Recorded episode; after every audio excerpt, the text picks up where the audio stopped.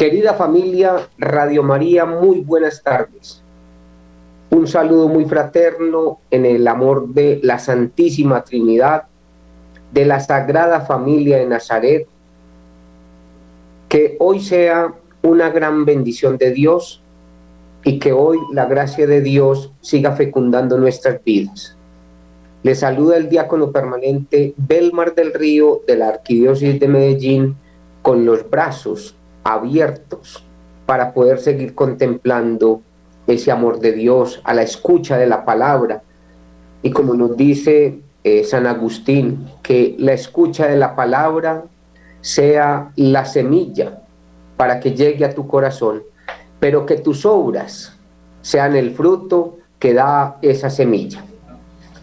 Darle gracias a Dios por este encuentro tan maravilloso y tan fraternal en la intersección de la Santísima Virgen María y con todos eh, y cada uno de ustedes, empezando por el Padre Germán, dándole infinitamente gracias a Dios por su obra evangelizadora a través de Radio María y que nos permite que con este programa, con los brazos abiertos, en unión con el Banco de Alimentos y la Delegación para el Diaconado Permanente en Medellín, nos permiten unirnos para seguir llevando este mensaje de unidad, de fraternidad y de salvación a todos ustedes.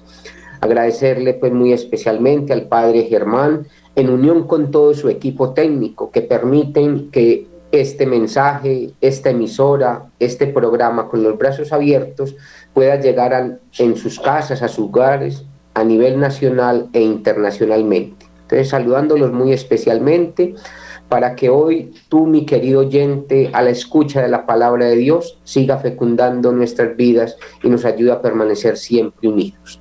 Esperamos pues que en el día de hoy nos permita poder que la palabra de Dios sea un verdadero signo de amor, de sanación, de conversión y de salvación para nuestras vidas.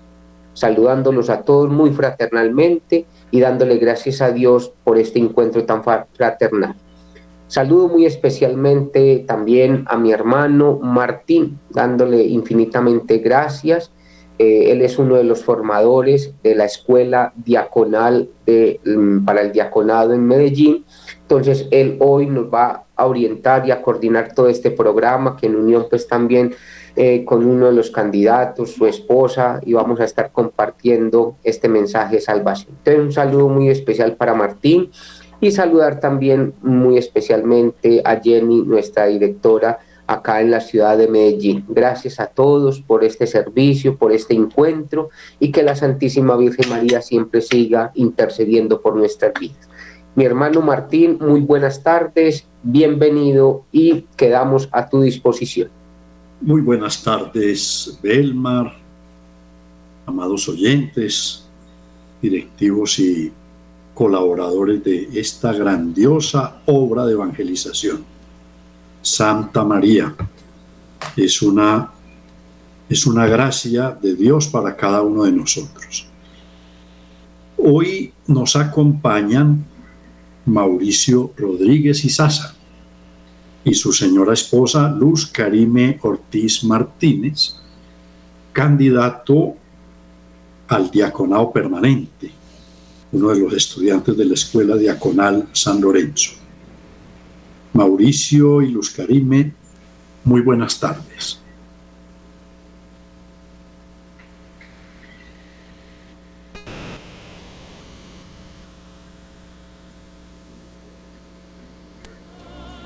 No tiene sonido, eh, Mauricio. Si alguna cosa que vuelvan a ingresar, si de pronto no les está dando el sonido. Mientras Mauricio nos, nos arregla el problemita del sonido, entonces hoy nuestro tema, Mauricio ya, hoy nuestro tema es la vocación. Pescadores de hombres, confianza en nuestro Señor Jesucristo. Y lo vamos a contemplar desde el Evangelio de San Lucas, la, lectura que tenemos para el día de hoy.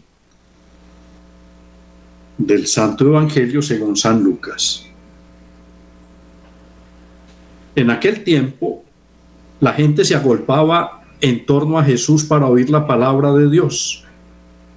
Estando él de pie junto al lago de Genezaret, vio dos barcas que estaban en la orilla. Los pescadores que habían desembarcado estaban lavando las redes, subiendo a una de las barcas que era la de Simón, le pidió que la apartara un poco de tierra. Desde la barca, sentado, enseñaba a la gente. Cuando acabó de hablar, dijo a Simón, rema mar adentro y echad vuestras redes para la pesca. Respondió Simón y dijo, Maestro, hemos estado bregando toda la noche y no hemos cogido nada, pero por tu palabra echaré las redes. Y puestos a la obra, hicieron una redada tan grande de peces que las redes comenzaban a reventarse. Entonces hicieron señas a los compañeros que estaban en la otra barca para que vinieran a echarles una mano. Vinieron y llenaron las dos barcas hasta el punto de que casi se hundían. Al ver esto, Simón Pedro se echó a los pies de Jesús diciendo, Señor, apártate de mí que soy un hombre pecador. Y es que el estupor se había apoderado de él y de los que estaban con él, por la redada de peces que habían recogido. Y lo mismo les pasaba a Santiago y Juan, hijos de Zebedeo, que eran compañeros de Simón. Y Jesús dijo a Simón, no temas, desde ahora serás pescador de hombres. Entonces sacaron las barcas a tierra y dejándolo todo, lo siguieron. Palabra del Señor. Gloria a ti, Señor Jesús. A ver, amigo Mauricio. Bueno, creo que de pronto ahora sí ya nos podemos escuchar. Listo, un cordialísimo saludo para toda la audiencia, para, todo, para el diácono Belmar, diácono Martín, para todas las personas que están con nosotros, que nos escuchan aquí en Medellín, en Colombia y en todo el mundo. Estoy con mi esposa Luz Karime Ortiz Martínez. Muy buenas tardes a todos. Muchísimas gracias por esta invitación y que Dios los bendiga. Bueno, muchas gracias. Bueno, hoy el Evangelio que acabamos de escuchar nos muestra el llamado del que fue objeto Pedro fue llamado por Jesús. En el Evangelio de San Marcos este llamado a los primeros discípulos lo hizo el Señor al comienzo de su ministerio público, o al menos allí lo coloca San Marcos. Pero hoy hemos escuchado a San Lucas que este llamado lo hace después de que su fama se había extendido por toda la región. Veamos. Primero, había curado a mucha gente había predicado en las sinagogas de todo el país. Y a raíz de esto, el pueblo lo buscaba con ansiedad. La multitud se apretujaba para escucharlo, para escuchar la palabra de Dios. Y entonces acá se hace mucho más comprensible el llamado. Primero, Pedro puede escuchar las palabras de Jesús a la gente y enseguida presencia la pesca milagrosa. Y después de esta doble experiencia que es sorprendente, entonces llega el llamado de parte de Jesús y la respuesta por parte de Pedro, quien dejándolo todo se vuelve pescador de hombres.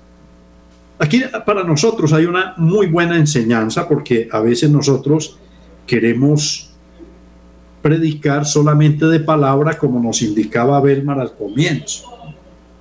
La predicación debe ser de palabra y de obra.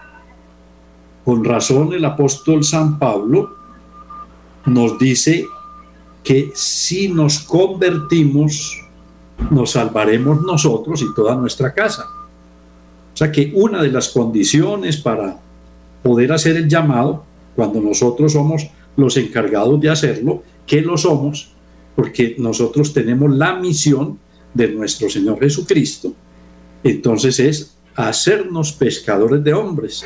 Pero primero debemos acoger la palabra de nuestro Señor Jesucristo en nuestras vidas y volverlas actos. En el, en el Evangelio que acabamos de escuchar también vemos cómo el Señor enseña desde una barca. El ambiente que nos muestra el evangelista, la gente busca a Jesús para oírlo, para oír la palabra de Dios. Y nos hace entrever que hay mucha gente y Jesús apretujado le pide ayuda a Simón Pedro, quien con algunos de sus compañeros había vuelto de la pesca. Y entonces nuestro Señor entra con ellos en el barco y desde allí enseña a la gente, responde a lo que la gente le pide, les comunica la palabra de Dios. Nuestro Señor lo vemos allí sentado. Y sentado toma una actitud de autoridad de maestro, pero habla desde el barco de un pescador, no está en una cátedra. El Señor no solo enseña en una sinagoga para un público seleccionado, sino que en cualquier lugar donde la gente quiere escucharlo, allí predica. Como estamos mirando, la enseñanza para nosotros debemos hacer como dice San Pablo, predicar a tiempo y a destiempo. No tenemos que tener una multitud de personas para hablar, puede ser uno a uno. Tenemos lo que se denomina el metro cuadrado. Y el metro cuadrado son las personas que están a nuestro alrededor. Y a ellos les predicamos con el ejemplo, más que con la palabra. Aunque también la palabra, recordemos que el apóstol San Pablo nos recuerda que la fe entra por la audición, entra por la predicación. O sea que nosotros también estamos llamados a hacer, a llevar esa palabra de Dios, a incrementar la fe de nuestros oyentes. Viene una parte muy importante y es la confianza que Pedro siente y muestra a nuestro Señor Jesucristo. Hemos escuchado que él dijo, por tu palabra echaré las redes. Yo creo que sería bueno que pensáramos y nos imagináramos. Pedro, un hombre ducho, no sé si esa palabra será correcta, pero el que tiene mucha experiencia, nosotros lo llamamos ducho, es decir, tiene mucha capacidad y tiene mucha experiencia en la pesca. Y había pasado toda la noche sin pescar nada y viene Jesús, que es de un pueblo apartado del mar, es decir, no tenía experiencia de pesca, y le dice, echa las redes. Y Pedro le responde, en medio de su frustración, de su cansancio, de su desaliento, Maestro, hemos estado bregando toda la noche y no hemos pescado nada. Pero con confianza en esa palabra de nuestro Señor Jesucristo, echa las redes. Y la palabra de Jesús tiene más fuerza que la experiencia que tuvo Pedro durante toda la noche que no pescó nada. También nosotros debemos mirar que a veces nos sentimos derrotados y tiramos la toalla. Esa es otra expresión que yo creo que es válida. Tirar la toalla es cuando uno deja un proyecto porque ya cree que no es capaz de realizarlo. Pero el Señor nos ha dicho, ten ánimo, no tengas miedo. La confianza en el Señor es lo que sostiene al cristiano. Y esa confianza es sinónimo de fe, ¿cierto? Confianza, eh, es decir, con fe. Y ese resultado de la pesca es sorprendente. él confió en el Señor y el resultado fue sorprendente. Nos dice San Lucas que la pesca fue tan abundante que las redes casi se rompían y los barcos estaban a punto de hundirse por la cantidad de peces que lograron coger. De tal manera que pidieron ayuda a los otros para que vinieran a ayudarles a, a llevar la pesca. Nadie consigue ser completo si está solo. Y esa es una enseñanza también. A veces nosotros nos volvemos demasiado egoístas nos volvemos autosuficientes, pero necesitamos siempre la mano del otro. Además de la confianza en el Señor, está la necesidad del hermano, la necesidad de la ayuda de unos para con otros. Y esta es una de las enseñanzas de este Evangelio. Las comunidades nos debemos ayudar unos a otros. El conflicto entre las comunidades ha sido latente tanto en el tiempo de nuestro Señor Jesucristo, que nos narra Lucas, pero esas dificultades tienen que ser superadas buscando un objetivo común, que es la misión que nuestro Señor Jesucristo nos, a la que nuestro Señor Jesucristo nos invita. Bueno, ser pescador de hombres. La experiencia de la proximidad de Jesús y de Dios en Jesús le hace percibir a, Pedro, a Simón Pedro, quién es él. Y entonces le suplica, aléjate de mí, Señor, que soy un hombre pecador. Nosotros también debemos reconocer la grandeza de nuestro Señor, porque ante Dios todos nosotros somos pecadores. Pedro y los compañeros tienen miedo y al mismo tiempo se sienten atraídos por nuestro Señor Jesucristo. Dios es un misterio fascinante, da miedo y al mismo tiempo atrae. Pero nosotros tenemos que ser conscientes de que nuestro Señor Jesucristo aleja de nosotros todo temor, aleja de nosotros toda duda. Jesús nos dice, no tengan miedo.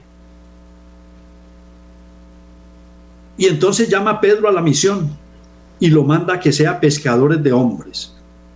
Pedro experimenta bien concretamente que la palabra de Jesús es palabra de Dios. Es capaz de hacer acontecer lo que él afirma. En Jesús, aquellos señores trabajadores hicieron la experiencia de la fe cobraron valor y cobraron confianza. Y entonces lo dejaron todo y lo siguieron.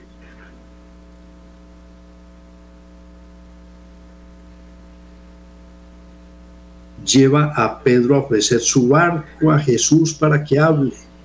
La palabra de Jesús es tan fuerte que vence la resistencia de Pedro y de los otros discípulos para lanzar de nuevo la red a pesar de toda la frustración que tenía, y hace que acontezca una pesca milagrosa. Vence en Pedro la voluntad de alejarse de Jesús y lo atrae para hacerlo pescador de hombres, para que pesque gente para el reino. Y así la palabra de Dios actúa hoy, ahora, en cada uno de nosotros. Hay una reflexión que podemos hacer desde nuestros hogares, desde donde estemos escuchando esta palabra, dónde y cómo acontece hoy la pesca milagrosa realizada en atención a la palabra de Jesús. Es decir, cómo vemos nosotros esa pesca milagrosa, qué es en la vida de nosotros. Ahora, Pedro y sus compañeros lo soltaron todo y siguieron a Jesús. Nosotros, ¿qué tenemos que soltar para poder seguir a Jesús? Bueno, esa sería mi participación en la tarde de hoy en la explicación del Santo Evangelio. Vamos a escuchar a nuestro candidato Mauricio y a su señora esposa, que nos tiene que decir con respecto a esta palabra. Adelante, Mauricio. Muchas gracias. Reiterando pues mi saludo para todos los que nos escuchan. Eh, quiero compartir pues eh, la alegría de pertenecer a la Escuela Diaconal San Lorenzo de la Arquidiócesis de Medellín y saludar a todos los que nos escuchan acá en Colombia y también fuera de Colombia. Eh, mi testimonio con respecto a este Evangelio tiene mucho que ver con lo que estábamos diciendo ahorita. Eh, el Señor lo llama a uno de forma muy misteriosa, lo pesca a uno y uno se resiste. Uno tiene temores, tiene miedos, pero uno de, de otra forma, de otra manera, uno va dando como una, una respuesta. Me explico. En el caso mío, pues siempre me había gustado, pues como la vida sacerdotal, hice mi bachillerato, me fui al seminario, pero siempre escuchaba al, padre formador que decía, a esto hay que el discernimiento, el discernimiento, hay que orarle mucho al Señor. Y pues en algún momento yo le decía al Señor, Señor, si yo he de ser pasado, pues que sea un hombre pasado, feliz. Y si he de ser un padre, un esposo, que sea un buen padre, un buen esposo. Y de esa manera, en algún momento, en ese proceso de la vida del seminario, pues terminó yéndome para una ciudad muy distante a mi tierra natal. Y en la oración yo siempre le decía al Señor, Señor, si voy a ser pasado, te pido por esa mujer que tú tienes para mí como un regalo, cuídala, protégela donde ella se encuentre. Y terminé yéndome de mi tierra natal, de Medellín, me fui a, una, a 18 horas de, viaje por carretera para otro lugar, para otro municipio, otro departamento. en Colombia igualmente, pero en el norte de Santander, para quienes conocen eh, la geografía colombiana, Cúcuta queda en norte de Santander, pero queda muy distante de Medellín. Y allí terminé conociendo a quien hoy es mi esposa y con, quien comparto mi vida y me siento muy feliz de haber tenido cuatro bendiciones de parte del Señor. Sin embargo, pues allí la vocación sigue estando, acompañando de pronto el crecimiento de mis hijos, llevándolos, dándoles testimonio al asistir a la Eucaristía, pero en una religiosidad popular, en una religiosidad pues como muy de lo que se recibe en la tradición desde la familia, desde mis papás, del rosario, de la Eucaristía, de la comunión. Y bueno, me caso, nos casamos, Karina y yo nos casamos y dentro de lo que hablábamos decíamos, qué chévere que de pronto algún día pudiésemos ir como a un territorio de misión, como compartir con la gente, qué bonito, como de pronto llevar. Y, pero quiere decir eso que la semilla estaba allí en nosotros. Sí, sí, así como dice mi esposo Mauricio, llegó allá a mi tierra, a mi Cúcuta hermosa, norte de Santander, Saludos para todos de Cúcuta, si me están escuchando. Eh, él venía de un hogar que siempre había estado apegado a las cosas religiosas.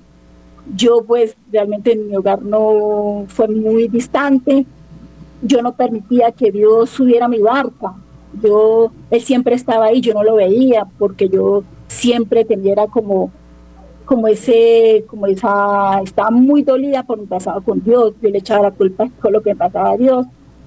Y él, yo sé que él sufría, yo no me daba cuenta que Dios estaba sufriendo por ese rechazo que yo le tenía con él. Mi esposo sí llevaba a los, los muchachos, en eso entonces eran niños, ya están grandes, ya ellos tienen sus familias, pero siempre los tenía presente en las Eucaristías.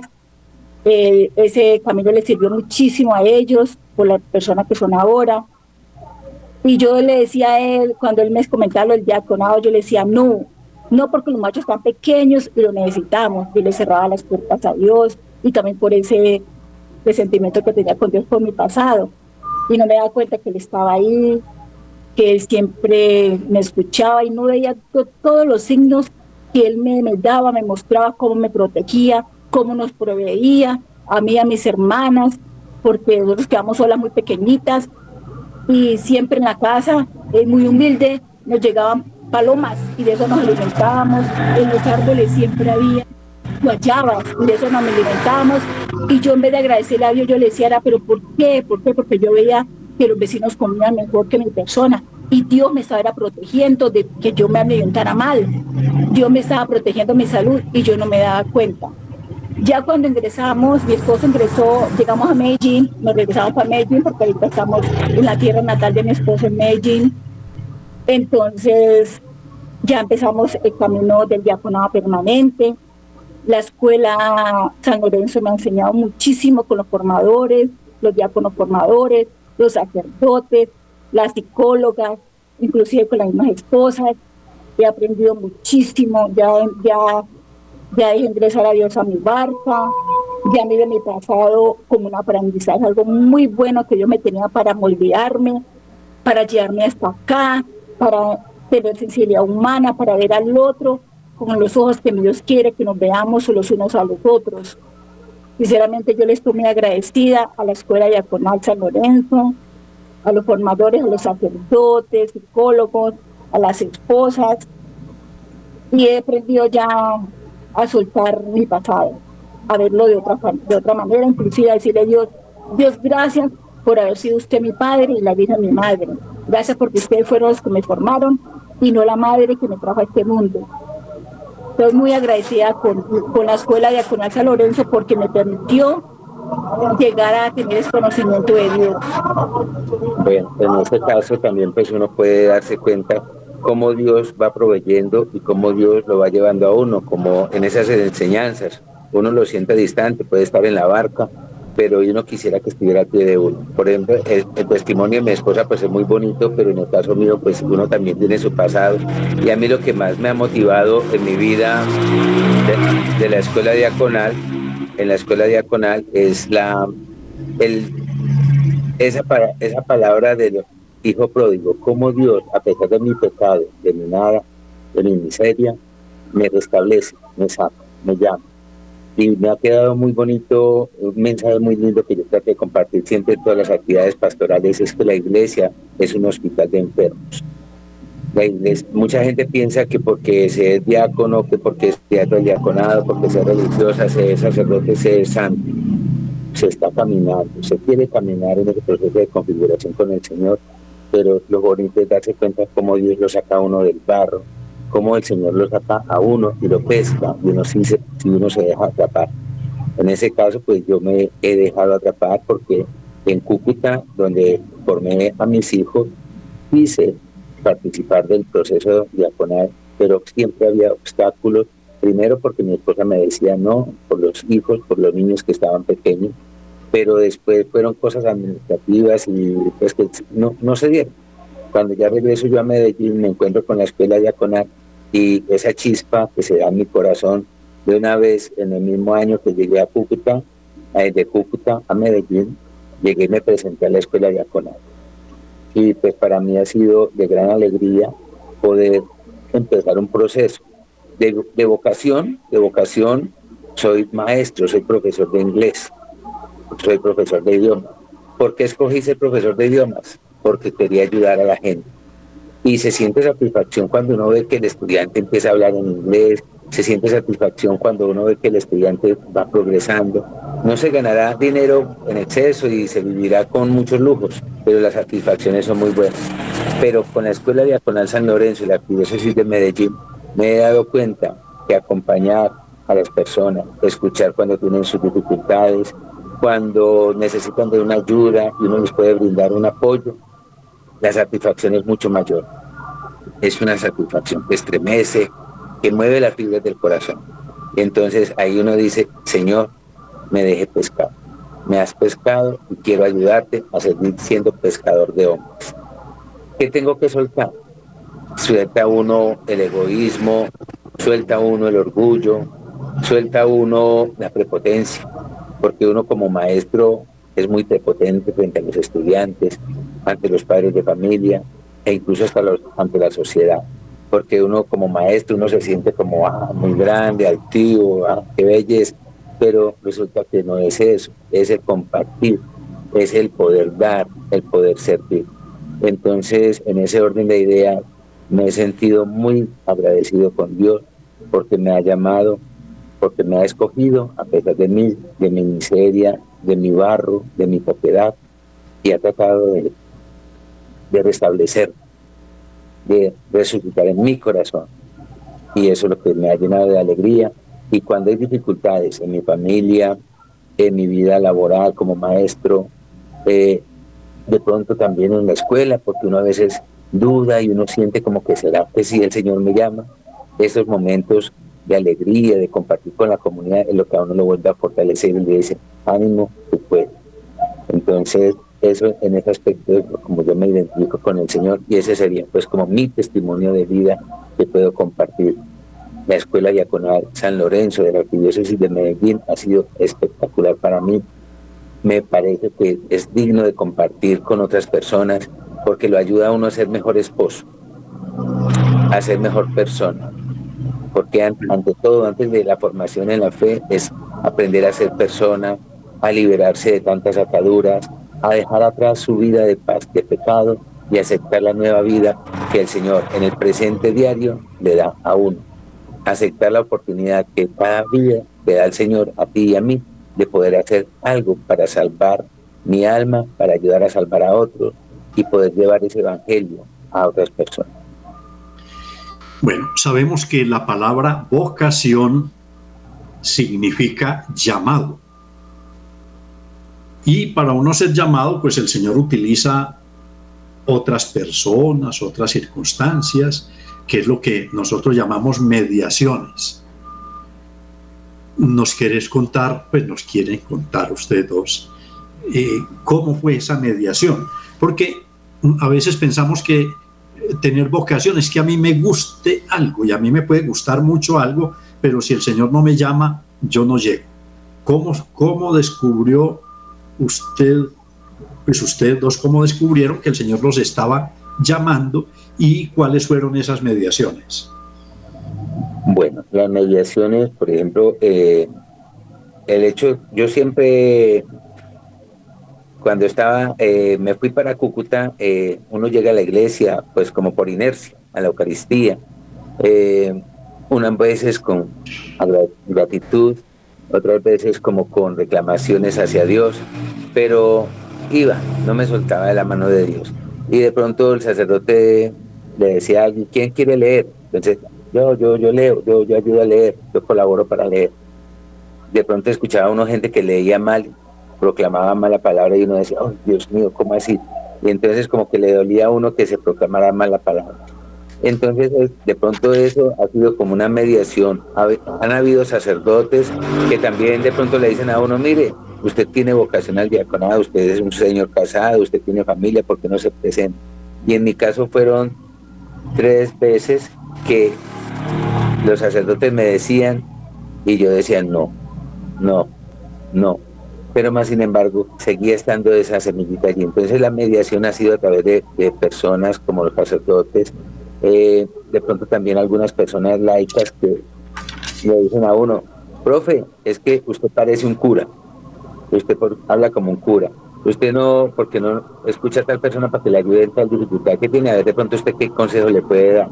Y entonces uno se va dando cuenta que de pronto escuchando, y, pero ante todo pidiéndole al Señor que le ayude a uno a ser humilde y saber escuchar porque a veces uno se llena como de prepotencias y entonces, ay, es que yo le ayudé a solucionar la vida a alguien.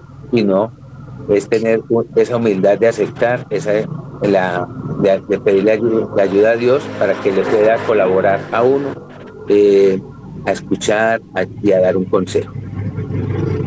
Bueno, en el Evangelio que acabamos de escuchar, Jesús le pide a Pedro ayuda. ¿Cuántas veces ha sido Pedro usted en ese en el transcurso de la vida? Y, los Karime también, por favor. No. Pues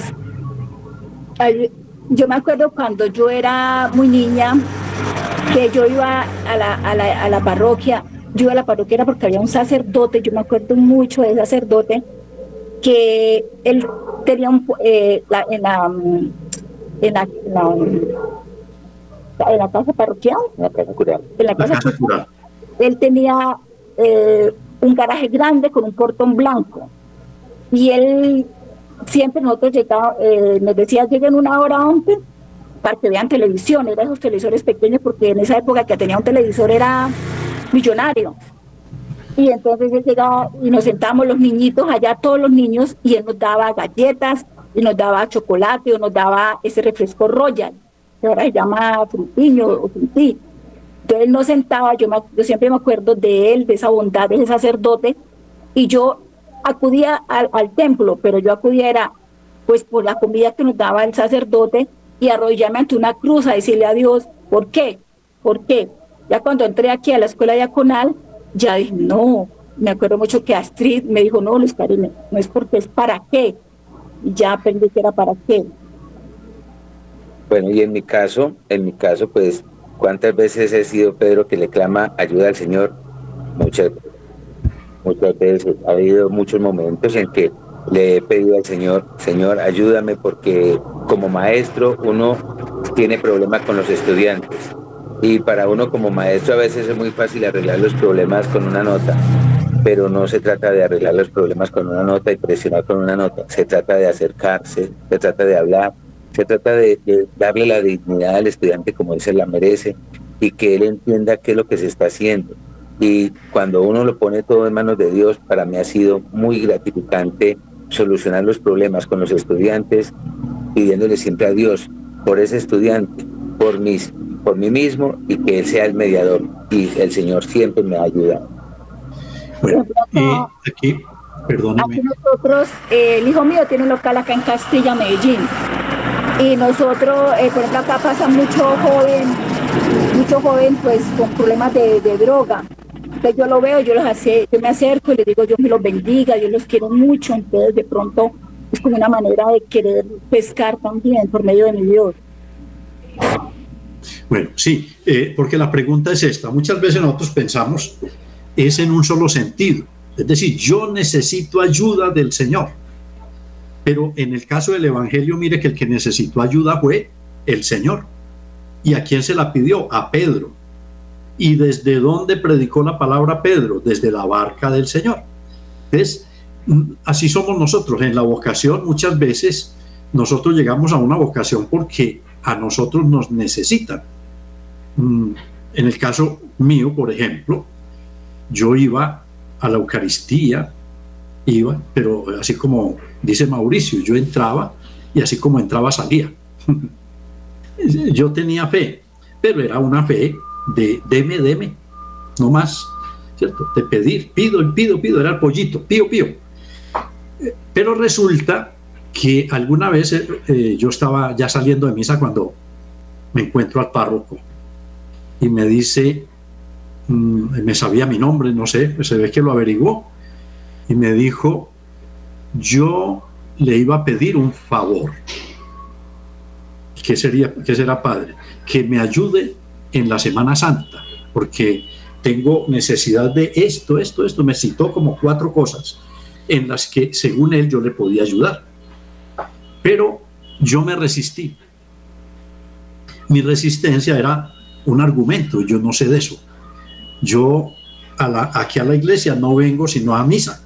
Yo no sé cómo se hacen esas cosas. Y él me dijo, no, tranquilo que aquí le enseñamos. Y yo diría que esa fue una puertecita por la cual yo entré, pero entré a ayudar. O sea, yo no, no fui a buscar ayuda. A veces nosotros pensamos que la vocación es buscar ayuda. No, es decir, a veces es la gente la que lo necesita uno. Y esto también para que nosotros pensemos. Cuando alguien me necesita, es Cristo quien me está pidiendo la barca prestada. Hay que abrir los ojos. El banco de alimentos es una maravilla, porque podríamos decir que el banco de alimentos es Pedro con su barca, donde el Señor entra y, ayuda y ayuda a mucha gente, ¿cierto? Porque ya sabemos que el banco de alimentos presta mucha ayuda.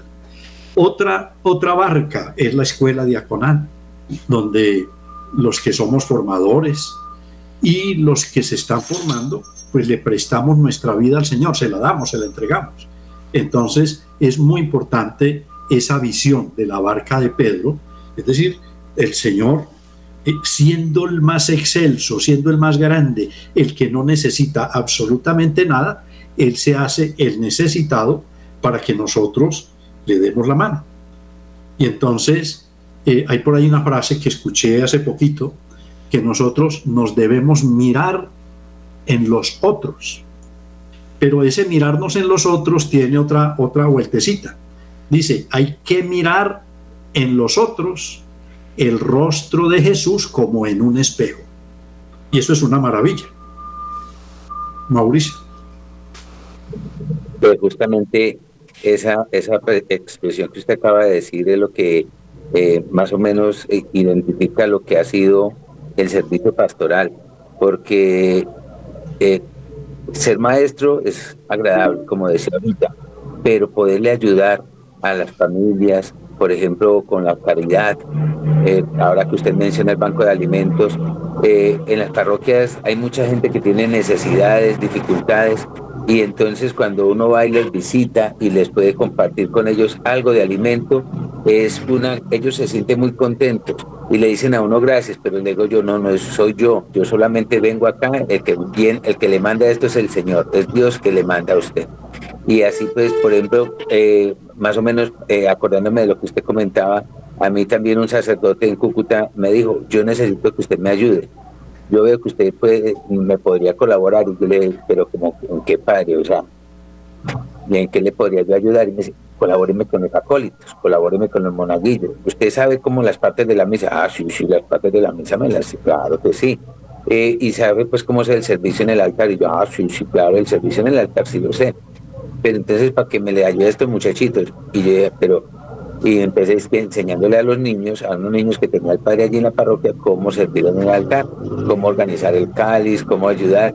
Y cuando uno se va dando cuenta, uno se va metiendo y se va metiendo y se va metiendo. Y Dios mío, entonces en algún momento yo dije, no, señor, me, no. Cuando después me llama otro padre y me dice, yo necesito una charla para unos, unos matrimonios. Usted que es casado no me les podría dar unos consejitos, consejos, padre. Yo, pero como así? Digo, no, sí, usted con sus hijos, mire, yo veo que usted viene a misa, claro, sus hijos muy juiciosos, se ven una familia muy, muy agradable, ¿por qué no me les da unos consejitos a unas parejitas que tengo acá? Ah, bueno, padre, claro que sí. Y cuando nos dimos cuenta es que haciendo, cursillos prematrimoniales, entonces como el Señor lo va llamando a uno, pero ante todo siempre yo he tenido algo que usted decía ahorita, le pido siempre al Señor que me acompañe, que sea Él el que hable por mí, yo siempre le digo al Señor, Señor, que mis ojos sean tus ojos, que mis oídos sean tus oídos y que mis labios sean tu voz para que lo que tú sabes que ellos necesitan se los puedas decir a través de mis labios. Entonces, pues trato de ser como ese canal para que sea Dios el que haga la obra en medio de las personas que Él pone en nuestro camino. Y miremos, y miremos, por ejemplo, estamos montados en una barca elegantísima y grandísima que es Radio María es una, una enorme barca. Bendito sea Dios. O sea, nosotros somos alguito de pescadores, ¿cierto? Eso, eso es. Pero hay algo que es importante, porque los oyentes dicen, hombre, el diaconado permanente, los diáconos permanentes, esa experiencia de ese diácono Mauricio y de su señora esposa, eh, qué rico. Cuénteme a ver cómo proceder si en el corazón el Señor me está diciendo en este momento eso de ser diácono puede ser para usted. Bueno, yo de la parte mía, yo invitaría a todos los que nos están escuchando a no tenerle miedo al Señor. El Señor le da a uno misterio, le da a uno como susto, pero Dios lo apoya a uno, Dios siempre lo acompaña a uno. Qué bueno que usted que nos está escuchando acá en Colombia o fuera de Colombia se acercara por ejemplo, aquí en Colombia tenemos diócesis y arquidiócesis y están los párrocos. Acercarse, no solamente aquí en Colombia, sino a nivel nacional e internacional, acercarse al sacerdote y hablar con él. Y el sacerdote, Dios en ellos coloca como esa capacidad de mirar y a veces le dicen a uno, así como me dijo un padre a mí, usted tiene vocación de diácono, porque no nos ayuda. Dejarnos orientar, dejarnos eh, seducir por el Señor el Señor nos conoce desde, desde antes de nacer, ya Él nos conocía por nuestro nombre. Entonces, qué bueno que de pronto nos acercáramos a nuestros párrocos para que ellos nos guiaran. Y, las, y también las esposas que apoyen a, a sus esposos en, esa, en, el, caminar con. Bueno, ya se nos está terminando este ratico. Démosle pues gracias a nuestro Señor. Démosle gracias también, pues le doy gracias a Mauricio, a los Belmar que nos permite y a, las, y a los compañeros de la emisora que nos permiten este momentico para interactuar con ustedes. Vamos a hacer esta oración todos juntos. Dios nuestro, que inflamaste con el fuego de tu amor al diácono San Lorenzo, para que brillara por la fidelidad a su servicio diaconal y por la gloria de un heroico martirio Haz que nosotros te amemos siempre como Él te amó y practiquemos lo que Él enseñó. Por nuestro Señor Jesucristo, tu Hijo, que vive y reina contigo en la unidad del Espíritu Santo y es Dios por los siglos de los siglos. Amén. Amén. El Señor esté con ustedes. y con tu espíritu. Y la bendición de Dios Todopoderoso, Padre, Hijo y Espíritu Santo, descienda sobre ustedes y les acompañe siempre. A todos ustedes, amados oyentes, gracias por su atención. Y a Radio María, que Dios les siga multiplicando esta pesca milagrosa. Amén.